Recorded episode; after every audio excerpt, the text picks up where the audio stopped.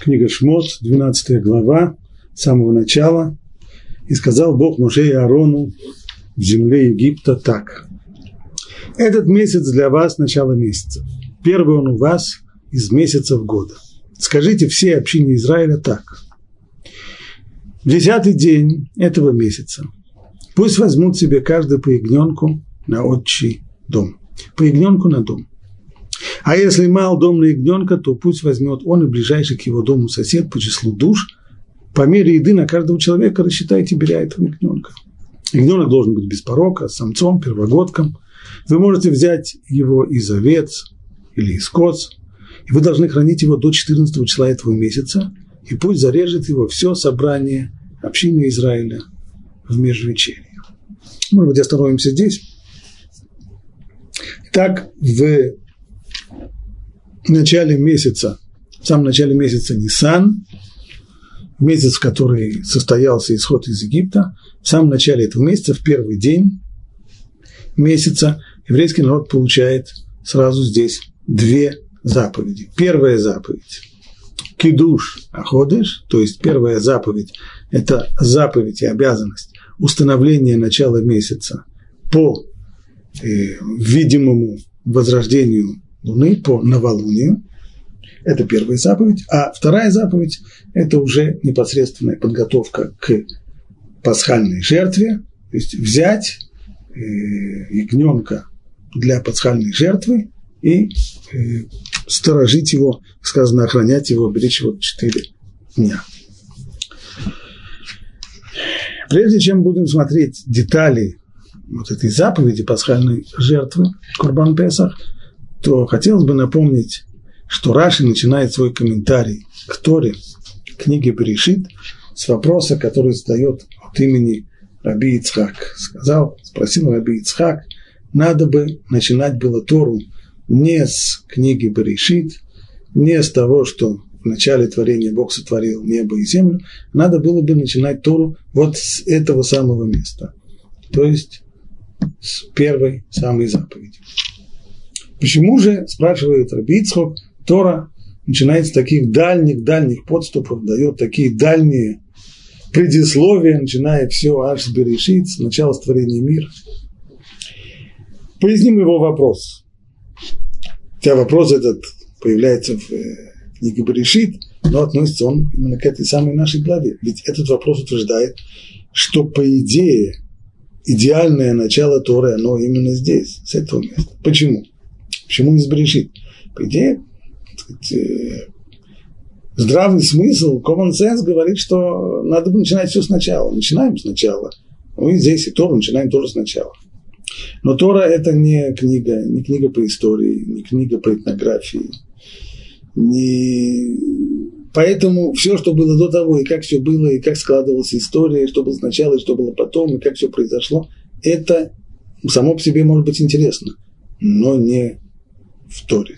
Ибо Тора – это Ора, а прежде всего это учение, стало быть, то, что должно являться его, что, что должно быть его содержанием, это прежде всего заповеди, законы, указывающие, как в этом мире жить, а не знания сами по себе, может быть, очень интересны о том, как этот мир возник, как он был создан, как он сорганизовался, и как человеческое общество развивалось, и как, что в нем было, и откуда пошел еврейский народ, все это замечательно, но по идее, вроде бы это не должно быть содержанием Тора.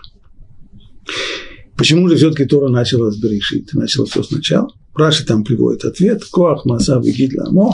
Всевышний сообщает здесь силу своих деяний своему, своему народу для того, чтобы латет им нахладгу им, для того, чтобы дать им наследие народов. То есть, понимая и предвидя, что придет время, когда народы мира скажут евреям, что вы захватчики, агрессоры, которые захватили чужую землю, изгнали из нее э, мирное, ничем не повинное население, то, предвидя это, Тора дает еврейскому народу аргумент.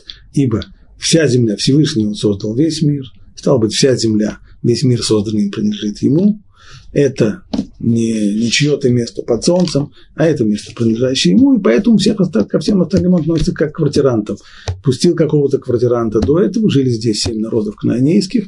В тот момент, когда они хозяину не оказались не по душе, в результате их поведения, то он их выставил, попросил их очистить помещение и пустил сюда еврейский народ. То есть получается, что все, все, вся книга Берешит и последующие за ней главы, первые главы книги Шмот, они предисловие, по сути дела, к самой Торе. Предисловие, которое, если бы не, не потребность в самих предисловиях, его бы не было. Предисловие – вещь важная сама по себе. Она все-таки предисловие. А получается, что, собственно, эта Тора начинается вот здесь вот. То есть, поскольку здесь начало заповеди, отсюда, по идее, надо было бы начать, и только для того, чтобы дать необходимое предисловие, обосновать наши права на Израиль, дать понятие, как мы сюда пришли, поэтому Тора начинается Берешит. Значит, здесь второе начало Торы. Одно Берешит, а здесь второе начало. Кроме того, здесь, э,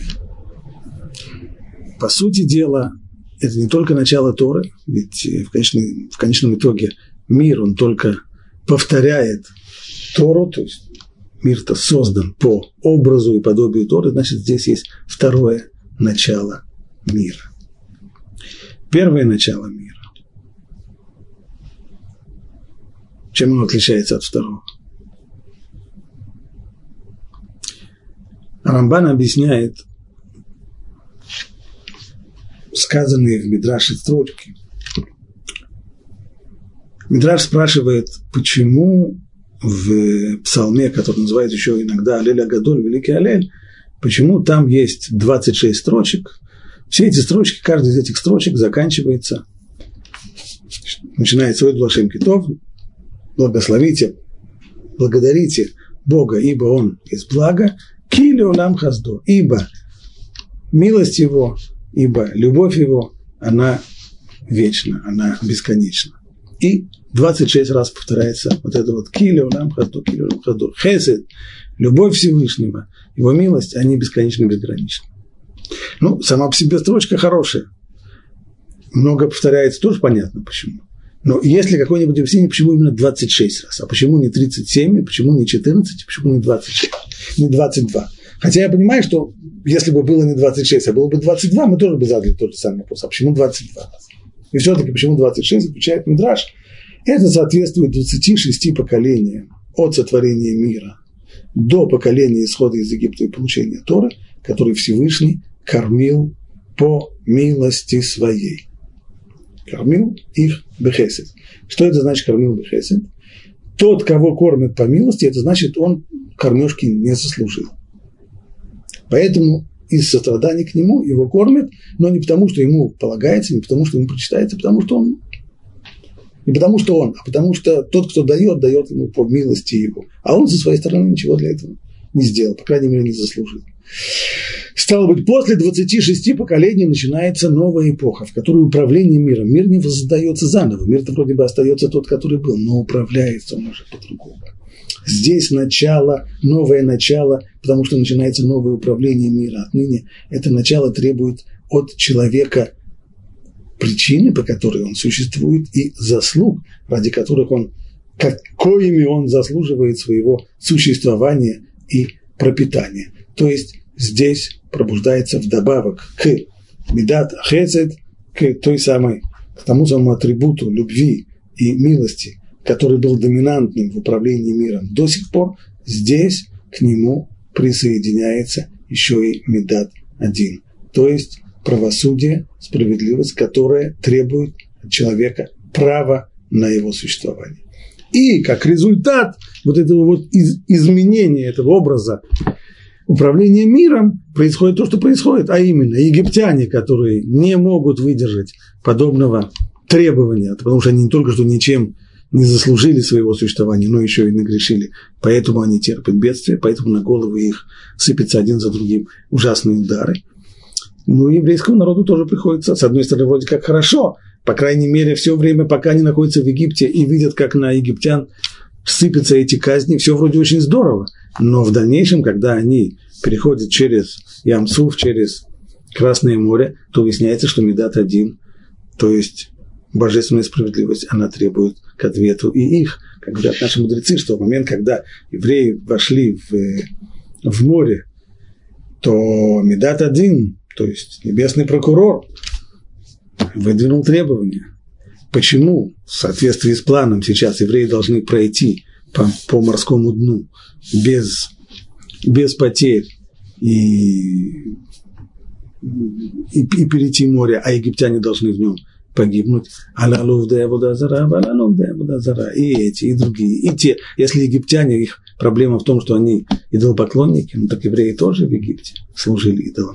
Почему же они должны спастись, а эти должны погибнуть? То есть обвинения здесь выдвигаются и против евреев. Нужно еще доказать, нужно подтвердить свое право на существование, что совсем-совсем-совсем непросто. Это вот совершенно новый подход к управлению мира, который начинается вот в этот самый день, первый день месяца Нисан, того самого года исхода.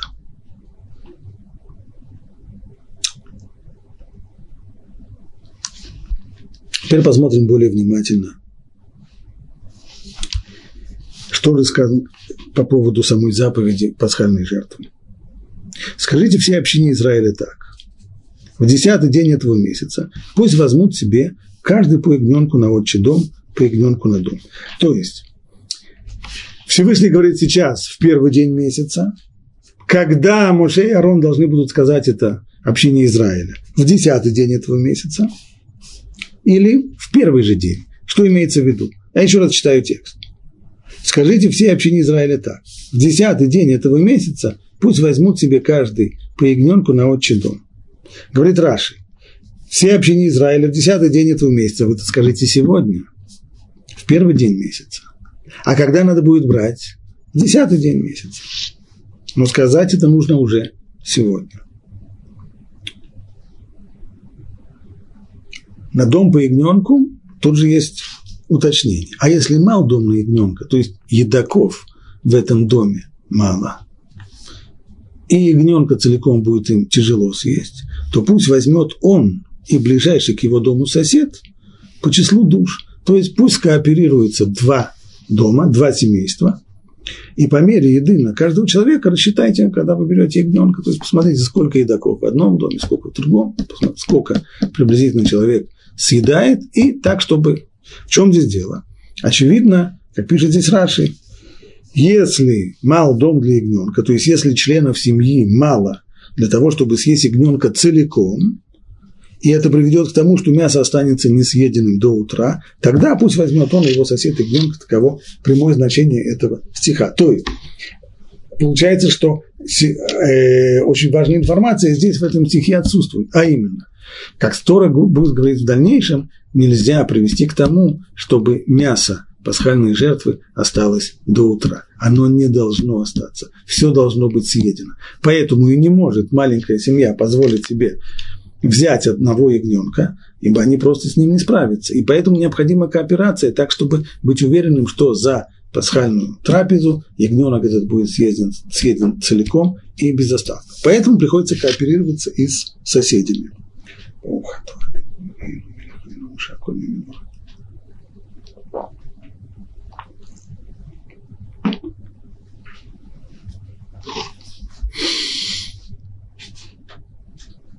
Ягненок должен быть без порока. Поскольку это должна быть жертва, жертва должна быть беспорочной, без физических повреждений. Самцом, первогодком. Первогодком в некоторых э, переводах сказано годовалым. Первогодок не имеется в виду тот, которому исполнился год. Это уже второй год. Первогодок имеется в виду в первый год своей жизни. Вы можете взять его из овец или из коз, то есть это мелкий рогатый скот, неважно какой, может быть овцы, могут быть овцы, и вы должны хранить его до 14 дня этого месяца. И вот тогда пусть зарежет его все собрание общины Израиля в межвечерье. Межвечерье – трудное слово, имеется в виду вторая половина дня. Потом будем разберем потом, почему, почему помянут такое э, слово. Получается так, в первый день месяца Нисан объявляется эта заповедь. О чем? О том, что нужно будет взять этого ягненка десятого. Ну и что, взять его и зарезать? Нет. Зарезать его нужно будет только 14 числа, еще рано зарезать. А зачем ему взять 10 если нужно резать его 14 а из, из опасения, что будет дефицит, и 14 числа я не найду? Нет. Сказано, цель другая. Вы должны хранить его до 14 дня этого месяца. Раша объясняет, это хранение означает проверку. Не просто хранение, имеется в виду, что нужно проверять его, и ягненка следует проверять 4 дня до убоя, чтобы убедиться, что у него нет физических недостатков. Вот такое-то требование здесь к пасхальной жертве, четырехдневная проверка каждый день, заново проверяем, нет у него каких-то физических изъянов. Значит ли это, что это неотъемлемая часть заповеди пасхальной жертвы, вот такая вот проверка за 4 дня до принесения жертвы? Отнюдь нет. Если мы откроем законы пасхальной жертвы в Рамбаме, то мы такой обязанности не найдем. Тогда почему же здесь это потребовалось? Изучая вообще весь этот отрывок о пасхальной жертве и о, и о самом, самом дне Песаха, самом дне исхода, все время будем спрашивать себя, то, что сказано здесь, это, что называется, митцвалы дурот, это заповедь, которая дана здесь и в дальнейшем на все поколения, либо это была тогда мецва только в то время, конкретно одноразовая. Так вот, почему же здесь перед нами конкретный пример мецва одноразовый? Не требуется в дальнейшем при принесении пасхальной жертвы, не требуется взять ее за 4 дня до принесения, можно ее купить прямо непосредственно перед, перед тем, как отправиться в, на храмовую гору. Почему же ягненок должен был взят за 4 дня до убоя? Ведь в последующих поколениях этого требования не было. Раби Матия бен Хараш говорит, и ответ на это, ответ непростой. В чем здесь дело? Почему это потребовалось тогда? Сказано. И он цитирует стих из пророка Ихискеля. «И проходил мимо тебя, и увидел тебя, и вот пора твоя, пора любви». Это стих, который цитируется и в пасхальной Агаде.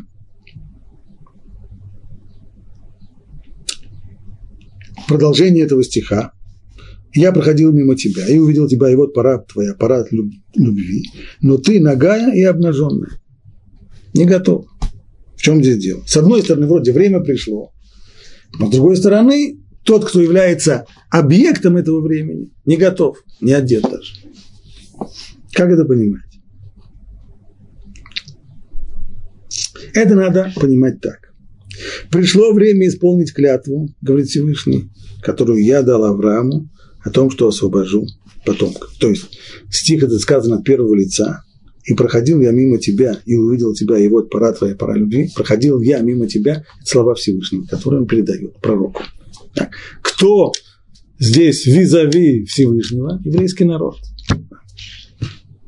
Значит, обращается еврейский народ, и обращается Всевышний к еврейскому народу. Я проходил мимо тебя и видел, что пора твоя, пора любви, то есть уже взрослая, созревшая.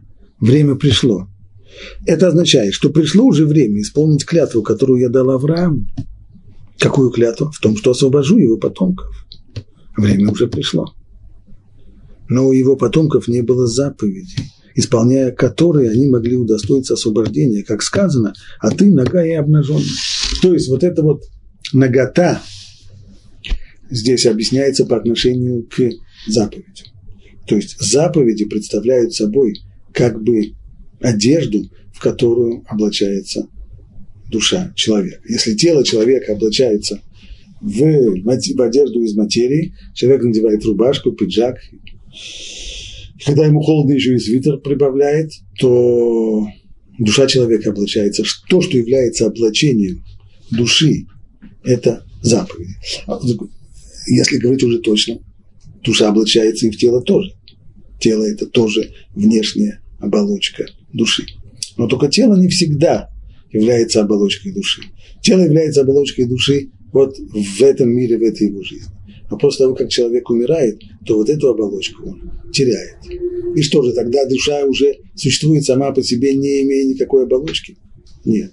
Тогда она облачается в одежду, которая соткана из заповедей, которые человек соблюдал во все дни своей жизни. Так говорят мудрецы. Поэтому не случайно и здесь то, что говорится, а ты то, что Всевышний говорит, а ты нога и обнаженная, имеется в виду, нечем прикрыться. Нет этой оболочки, нет одежды, нет заповедей. В общем-то, это непонятно. Ну и что, что нет заповедей? Время-то пришло. Если начинается с того, что Всевышний говорит, что я пришло время исполнить клятву, которую я дал Аврааму, что я освобожу его потомков. Если время пришло, так время пришло исполнять эту клятву. Как можно представить себе, предположим, человек, который одолжил деньги у кого-то. Одолжил он деньги на, на месяц. Месяц пришел, и он звонит своему кредитору и говорит, пришло время мне возвращать тебе деньги, но, по-моему, ты еще ничем не заслужил. Ничего хорошего ты мне в последнее время не сделал. Почему мне нужно отдавать тебе? Вот и сделай что-нибудь хорошее, чтобы у тебя на счету были заслуги. Заслужи того, чтобы я исполнил свою обязанность и вернул тебе деньги. Тогда я верну. А как это может быть? И продолжает дальше Раши. И тогда, поскольку была здесь вот эта вот проблема, недостаток заповедей, и тогда Всевышний дал им две заповеди. Какие? О крови пасхальной жертвы и о крови обрезания. Ведь они сделали обрезание в ту же ночь, ибо закон гласил, что человек, что мужчина не обрезанный, не имеет права есть мясо пасхальной жертвы. Поэтому каждому, кто хотел исполнить заповедь пасхальной жертвы, пришлось сделать обрезание. Как сказано, а ты лежишь в кровях. Это продолжение, все это тот же самый стих, который э, Тана здесь разбивает на несколько кусочков и объясняет каждый кусочек сам по себе, их соединяя как бусинки в бусах. А ты, как там сказано, а ты нога и обнажен, да? И, и ты лежишь в кровях. Почему именно в кровях? Вайрех мидбосесет бедамаих. Ты вымазана в кровях. Ну, вымазана в крови еще могу себе представить. Но что значит вымазана в кровях? На первый взгляд, если смотреть пшат в этом стихе, то еврейский народ здесь уподобляется новорожденному ребенку, который только что родился, и будучи только что рожденным, еще до того, как его вымыли, привели в порядок, он действительно весь запачканный в крови. Еврейский народ должен родиться сейчас. До сих пор его не было. До сих пор были працы, была их семья, был клан уже, клан, который пришел в Египет. Но там, в Египте, в народ он еще не сформировался. Он был частью египтян. Теперь ему предложит, предстоит через исход из Египта, ему предстоит родиться как народу. Это его рождение. Поэтому он сейчас, как новорожденный ребенок, вымазанный в крови и еще не мытый. Но достаточно было, если, если это пшат. Ну, что, пшат. Нужно было бы сказать тогда. И увидел тебя, что ты вымазана в крови. Почему в кровях? Не говорят такое слово в кровях, бедомаях. Поэтому Драж говорит здесь, Драж всегда требует понимать буквально. Если сказано в кровях, значит таки в кровях. Значит, это множественное число. Две крови. Какие это две крови? Две заповеди, связанные с кровью. Одна из них – кровь пасхальной жертвы, которую нужно будет пролить. Вторая кровь – это кровь обрезания. То есть двух видов крови, кровь пасхальной жертвы и кровь обрезания. И еще сказано, и ты во имя крови завета я освободил твоих узников из ямы, в которой нет воды. Это уже стих не из Ихескеля, это стих из другого пророка, из Захарии. Там говорится, что освобождение из ямы, освобождение из рабства приходит в заслугу крови завета. Кровь завета, кровь союза, это означает прежде всего необходимость обрезания. А обрезание было нужно для того, чтобы съесть пасхальную жертву. Окей, все очень здорово, но опять же все с самого начала мало ясно. Почему отсутствие заслуг, почему отсутствие заповедей мешало освободить еврейский народ из Египта? В общем, мы-то уже ответили на этот вопрос еще заранее, еще до того, как мы задали этот вопрос, мы уже на него начали отвечать, а именно, начался совершенно другой э, модус операнди, тот способ, по которому Всевышний управляет миром, изменился. Отныне нужны заслуги. Отныне нужно право на существование. Поэтому И требуются сейчас от еврейского народа какие-то заслуги. Но вместе с тем, здесь Всевышний говорит, пришло время для того, чтобы избавить, для того, чтобы освободить еврейский народ из Египта. Так если время пришло, так несмотря на то, что нет заслуг, но, но если пришло время избавления, и была клятва, и было обещание, так надо его исполнять. Да, совершенно верно. Но вот здесь мы сталкиваемся с вот этим вот новой, с этой новой деталью, которую нужно знать для того, чтобы понимать управление миром. Даже там, где есть э, два возможных, две возможных схемы, по которой в мире происходят события. Наши мудрецы называют их ит-арута эла и ит-арута делитата. Ит-арута делитата – это значит, что возбуждение приходит снизу. Иными словами, люди решают что-то делать. Инициатива исходит от людей. Они совершают определенные поступки, а поступки людей не проходят бесследно. Они связаны, поскольку человек связан со всем, со всем мировым механизмом, то их поступок, он создает он воздействует на высшие миры. И в результате этого воздействия приходит определенная реакция. То есть здесь управление, здесь Ашгаха, проведение и управление миром, оно не производит инициативу, оно только реагирует на инициативу снизу. Скажем, э, если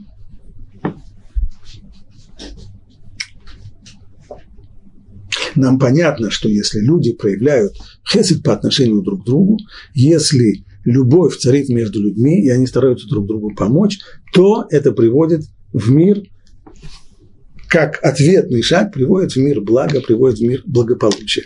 То есть здесь срабатывает принцип, который э, мне всегда хочется назвать принципом рукомойника. Было, было такое, э, молодежь вряд ли знает, о чем идет речь, был такой гениальный изобретение. Представлял он собой чашу, резервуар с водой, так, и внизу у него был такой своеобразный кран. То есть, если человек, который не знает, о чем речь, он начнет за этот край дергать вниз, потому что он хочет, чтобы вода вниз пошла, и ничего не получится. А для того, чтобы вода пошла вниз, необходимо сделать обратное движение, снизу вверх. И тогда тот самый кран приподнимается, и в образовавшееся отверстие проливается вода. Когда есть движение снизу вверх, и тарута де тата, тогда в ответ приходит, приходит вода блага. Это одна схема. Есть схема другая. Это арута делеэла.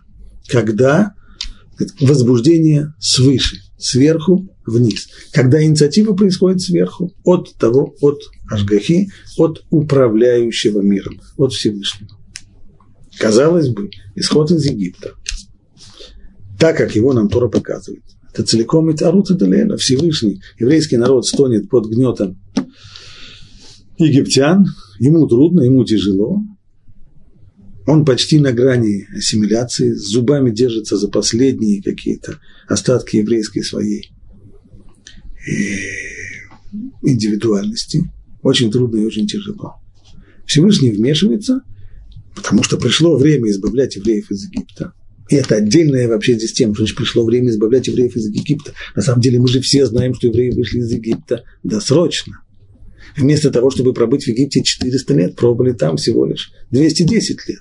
Ну, по крайней мере, самое простое объяснение, известно, что есть, по крайней мере, два пути объяснения этой проблемы, каким образом так получилось, что вместо положенных 400 лет мы отбыли там 210. Одно из направлений говорит, что это точно так же, как пребывание в тюрьме особого режима, тяжелого режима, оно может засчитаться, один год пребывания там может засчитаться за два года пребывания в более нормальных местах э, заключения. То же самое здесь. Попав в Египет, мы попали просто в, э, не просто в рабство, не просто в порабощение, не просто а тюрьма тяжелого режима. Так как египтяне измывались садистски над еврейским народом, то за 210 лет мы проделали все, что всю ту чашу, которую нужно было испить за 400 лет, мы ее испили за 210 лет. Так что время пришло. Время пришло, начинается ит рута делеля, Всевышний сейчас начинает запускать весь механизм исхода. Но вот здесь вот выясняется в этих словах Набимати Бен Хараш Бен Хараш очень важная вещь, что даже когда события идут сверху вниз, хоть какая-то помощь снизу вверх, минимальная, самая маленькая должна быть обязательно. Обязательно должна быть хоть какая-то итарута дрета. Хоть какое-то возбуждение снизу. Не это возбуждение запускает механизм. Механизм, он запускается свыше. Но обязательно, обязательно хоть какая-то минимальная, минимальная помощь, хоть какие-то минимальные заслуги должны быть и снизу. Поэтому Всевышний а заслуг этих нет. Никакого возбуждения снизу не происходит. Нет ничего, что могло бы дать заслуги для освобождения. Поэтому Всевышний сам дает еврейскому народу здесь возможность получить эти заслуги, дает эти две заповеди. Дает эти две заповеди, чтобы еврейский народ ими занимался. Теперь только напомним, что весь, весь этот длинный друж, он должен каким-то образом ответить на простой вопрос, который был задан в начале. А вопрос был совершенно простейший. Зачем нужно было брать пасхальную, для пасхальной жертвы ягненка 10 числа, когда приносить его в жертву будут только 14 числа? Так каким образом весь этот пространный друж отвечает на вопрос? На самом деле просто – все эти четыре дня евреи что должны были делать? Они должны были заниматься с этим самым ягненком. Привязать его, кормить его, проверять его, осматривать его, оберегать его, чтобы никто ему, чтобы никто ему на ногу не наступил, никто бы ему ухо не отдавил, никто бы, чтобы с ним не было никаких вот это то, что называется эсик мецвод, вот это вот занятие, занятие мецвой и дополнительное занятие, которое нужно было сделать, нужно было обеспечить себе э, очередь на, на обрезание, сделать, сделать заповедь обрезания, вот это вот занятие двумя этими мецвами, они заполнили последующие четыре дня, с 10 числа месяца Нисан до 14 числа месяца Нисан. И тем самым к тому моменту, когда должно было свершиться самое главное, освобождение, оно должно было свершиться в ночь с 14 на 15 Нисана, вот именно тогда, к этому времени, у евреев были уже заслуги. Целых четыре дня, которые они занимались заповедью, и эти занятия заполнили все их четыре дня. Вот чем объясняется необходимость тогда взять ягненка для пасхальной жертвы заранее, за четыре дня до того, как ее приносят. И этой Аллахи подобного закона мы не находим в заповедях Песаха, которые приносятся уже в дальнейшем э, в Иерусалимском храме.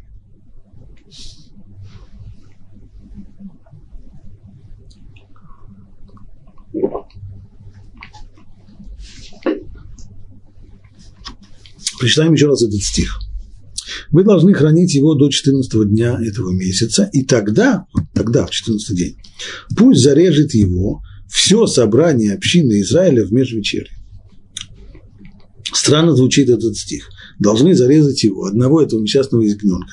Будет его резать все собрание общины Израиля. Все таки будут резать одного ягненка. Как это может быть? Просто задает Раши. Неужели же все они будут заниматься убоем скота? Понятно, что нет. Но мы учим отсюда. Там, если мы понимаем, этот стих буквально. Как это может быть, что одного, одно, один, одного ягненка забивают, и это действие забоя, оно относится ко всей общине народа Израиля. Как это может быть?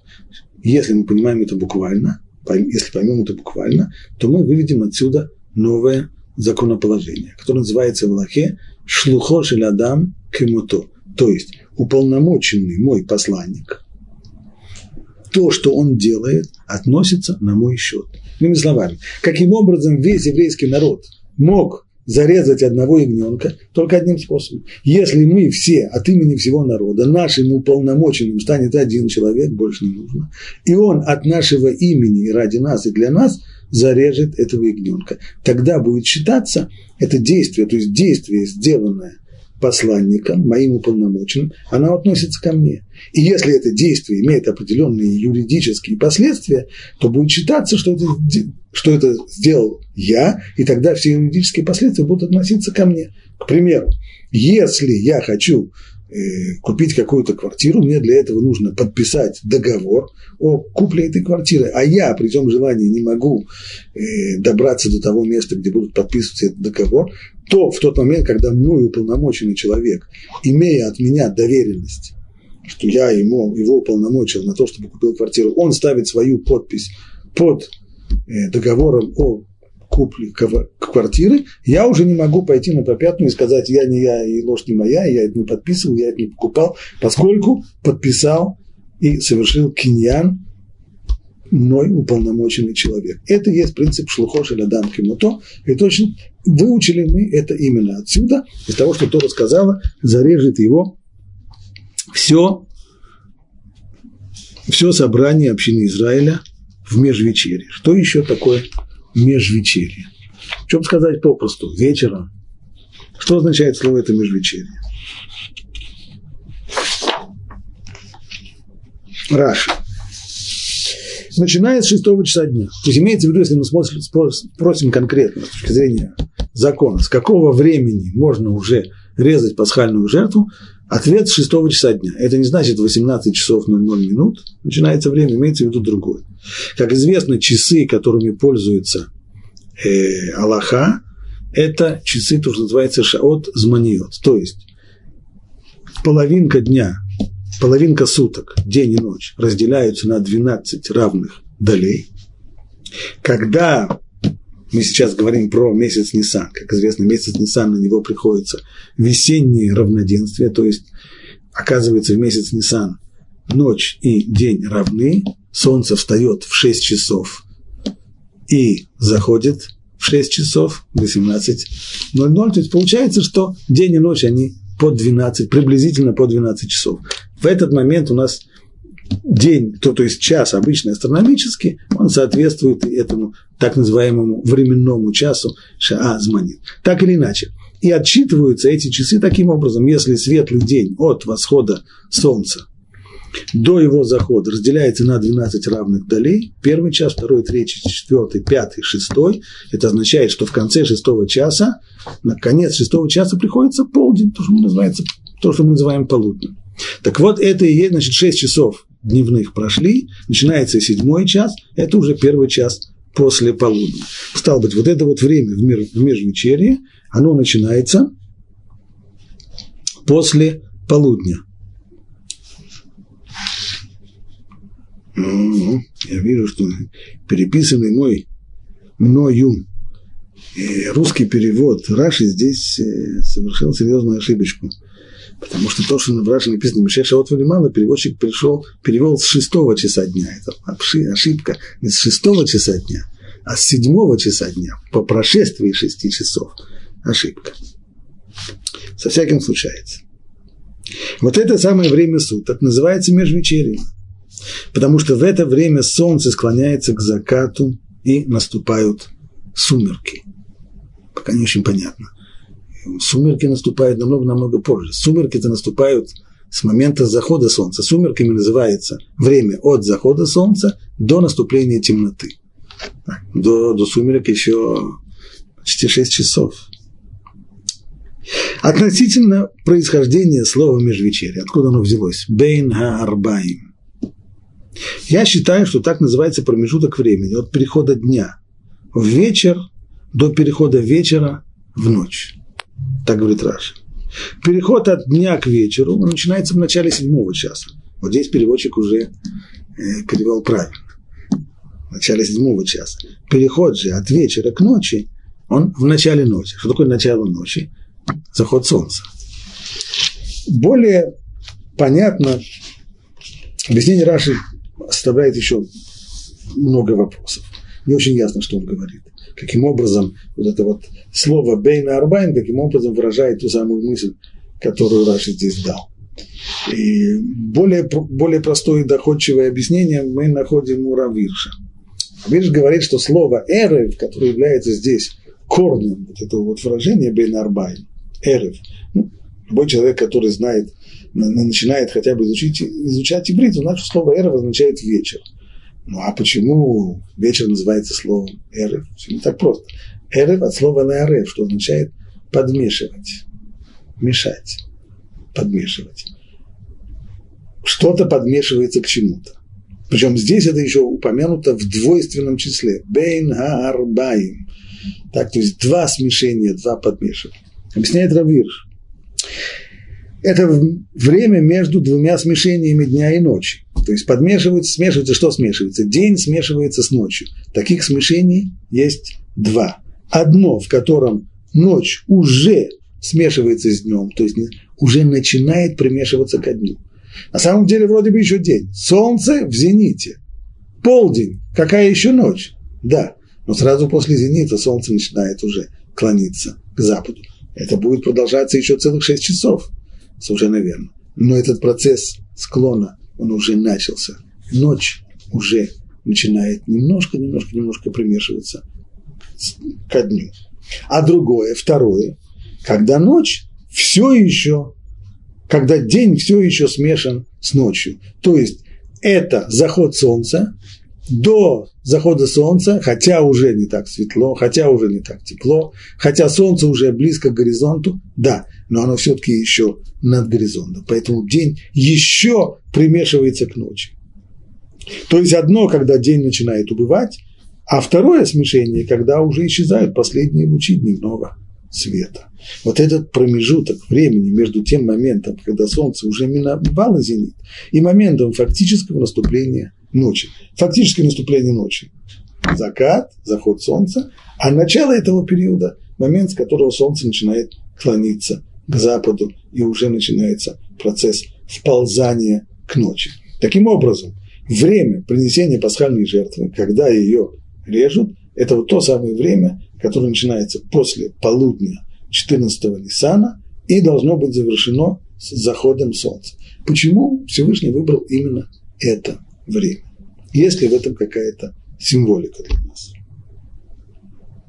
Это значит, весь день 14-го Ниссана, то есть момент, отделяющий 14 Ниссана, этот день, который был еще частью эпохи рабства, от 15-го Ниссана, который еще не начался до наступления ночи, но который уже фактически забрежил в послеполуденное время 14-го Ниса дня месяца Нисан и должен был принести избавление и свободу.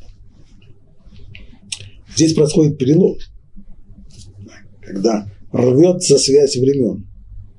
Переломное событие до сих пор еврейский народ находился в рабстве. День 14-го Ниссана, напомним, что день начинается с захода солнца, с заката. Этот день еврейский народ встретил, будучи в рабстве. Это последний день рабства.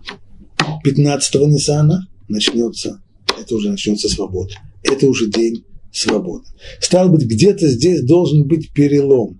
Перелом между 14 и 15 Ниссана, между днем, который еще живем в рабстве, и между днем, в который мы освободимся. Вот этот переломный момент, он начинается после полудня 14 Ниссана, когда уже солнце еще в зените, еще светло, да, но оно уже начинает клониться к западу. Значит, наступающая ночь – это ночь, которая принесет освобождение. Ночь 15-го Ниссана, она несет в себе освобождение. Она уже начинает брежить сразу после шести часов, сразу после полудня, когда солнце начинает склоняться к западу. Израилю нужно было подготовиться к этому моменту, который знаменовал начало его внешнего освобождения от рабства.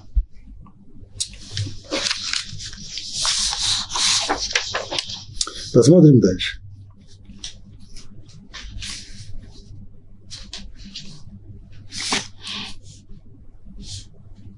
После того, как пасхальная жертва принесена, и пусть возьмут кровь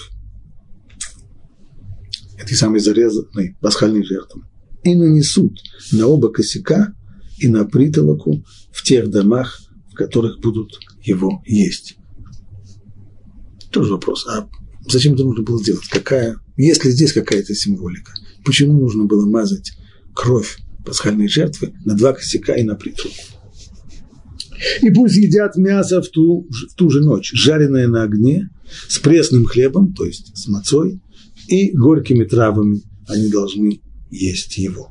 Не ешьте его полусырым или вареным в воде, а лишь жареным на огне с головой, ногами и внутренностями, Ничего не оставляйте от него до утра, а то, что останется до утра, сожгите на огне. Вот только здесь приходит обязательство съесть весь, все мясо пасхальной жертвы до утра, чтобы ничего не осталось.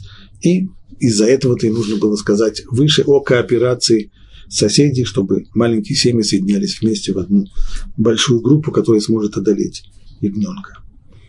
А я, говорит Всевышний, пройду, а я пройду в эту ночь по Египту и поражу всякого первенца в Египте от человека до скота, и над всеми богами египетскими совершу суд.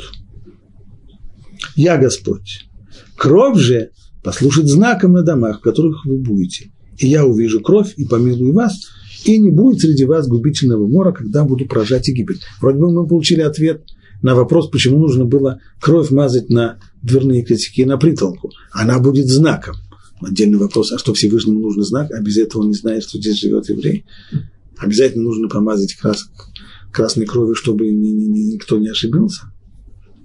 И кроме того, мы еще не ответили на вопрос, а почему именно на два косяка и на притолку. Если нужно просто помазать кровью, чтобы знать, что здесь живет еврей, а не египтянин, чтобы когда будут громить египтян, чтобы не, не дай бог, ненарочно не, не разгромили еще еврея под горячую руку, так достаточно было просто мазануть в одном месте, где-нибудь на двери, и все, там, где табличка висит Рабинович, там же рядом и помазать кровь. Почему на два, на два косяка и на притолку?